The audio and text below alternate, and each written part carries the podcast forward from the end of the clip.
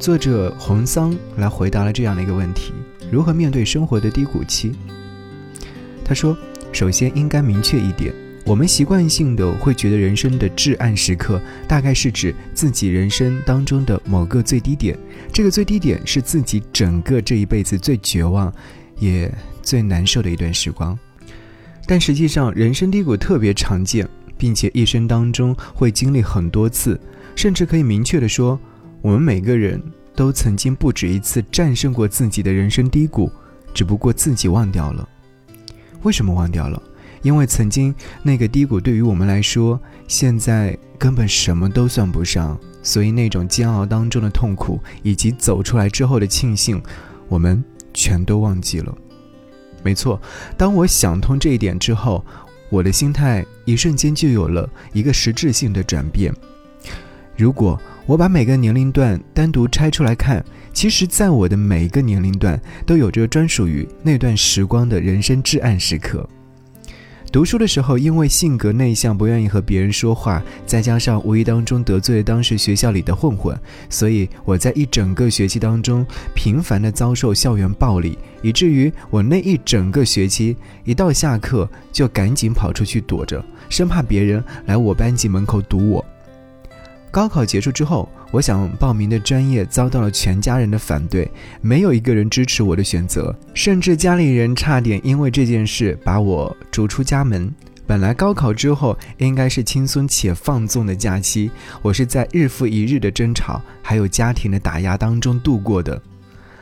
工作之后，孤身一人的我来到北京。刚开始只能在一个只能放下一张床的房间里面趴在桌上打字工作，还经常被领导训斥。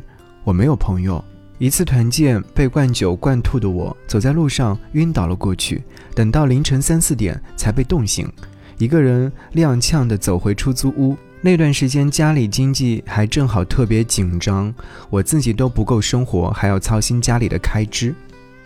更不用说创业之后，曾经的团队分家的时候，当初我悉心培养的很多人离我而去，而且经济损失和流量的损失让我一度也喘不上气，天天焦虑到失眠，每天只能借着药物强迫自己睡两三个小时。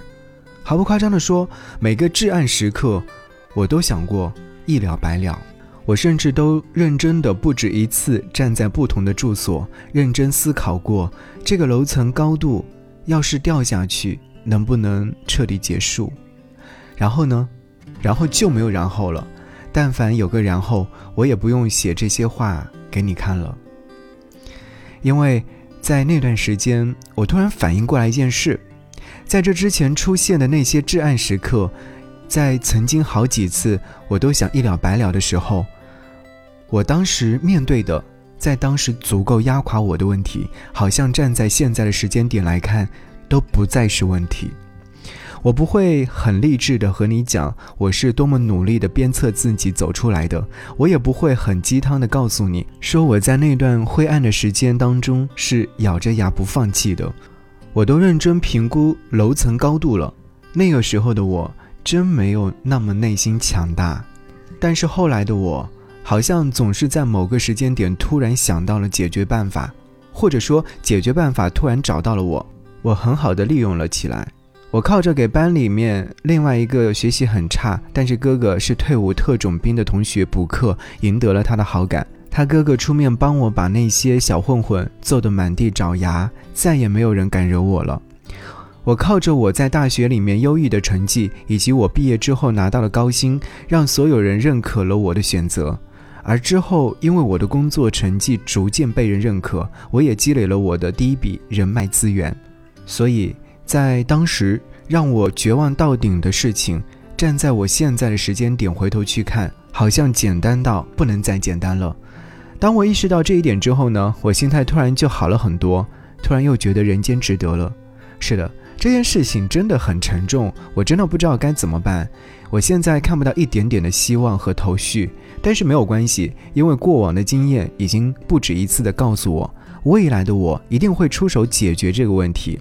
或许等到五年之后，当时的我再等等，现在我的窘境，还有我爆炸的心态，也只会笑一笑，说一句：“至于吗？夸张。”所以，当你处在人生低谷的时候，没有必要那么快的绝望，觉得这个世界不值得留恋，好像所有人、所有事都在和你作对。我不会告诉你应该怎么做，因为我不是你，我没有办法帮你解决。我也不会告诉你一定有方法，因为但凡能够有现在生效的方法，你也不会绝望到这个境地。但是有一个人你可以相信，那就是未来的你。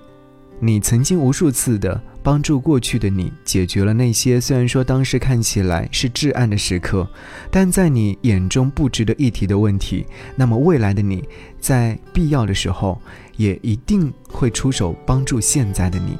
所以不要沮丧，试着重新热爱起生活来吧，别那么着急的放弃，因为将来的你已经打算出手了。星辰倒映的海面，诗人恋过暴风雨的天，森林仰慕过极光的侧脸，流金勾勒出温柔世界，山一不小心惊动沉睡的你。梦境对着先放一片，朦胧睁开眼瞭望银光流年，是谁曾在心里出现？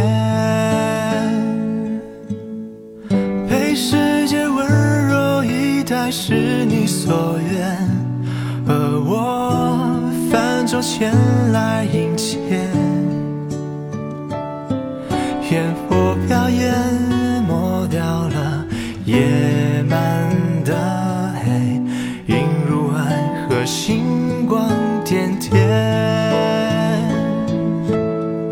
被世界温柔以待是你所愿，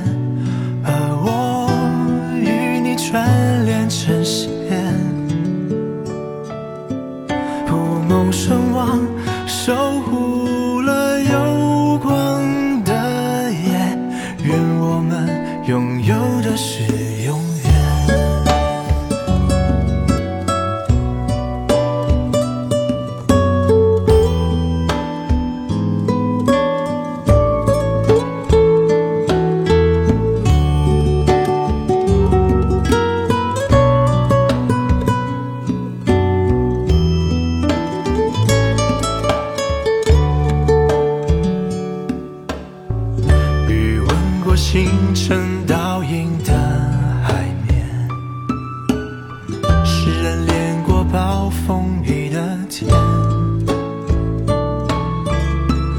森林仰慕过极光的侧脸，流金勾勒出温柔世界，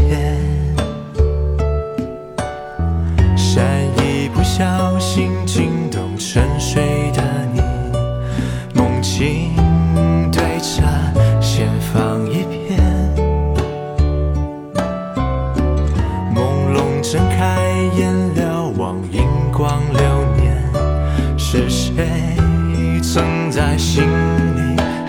出现？被世界温柔以待是你所愿，而我泛舟前来迎接。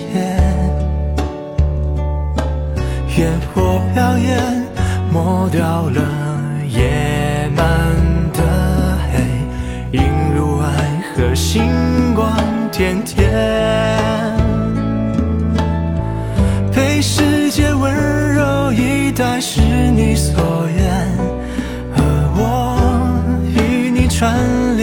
实现。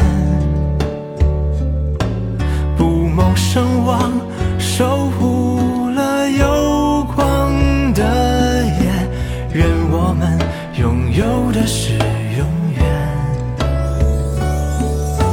愿我们拥有的是永远。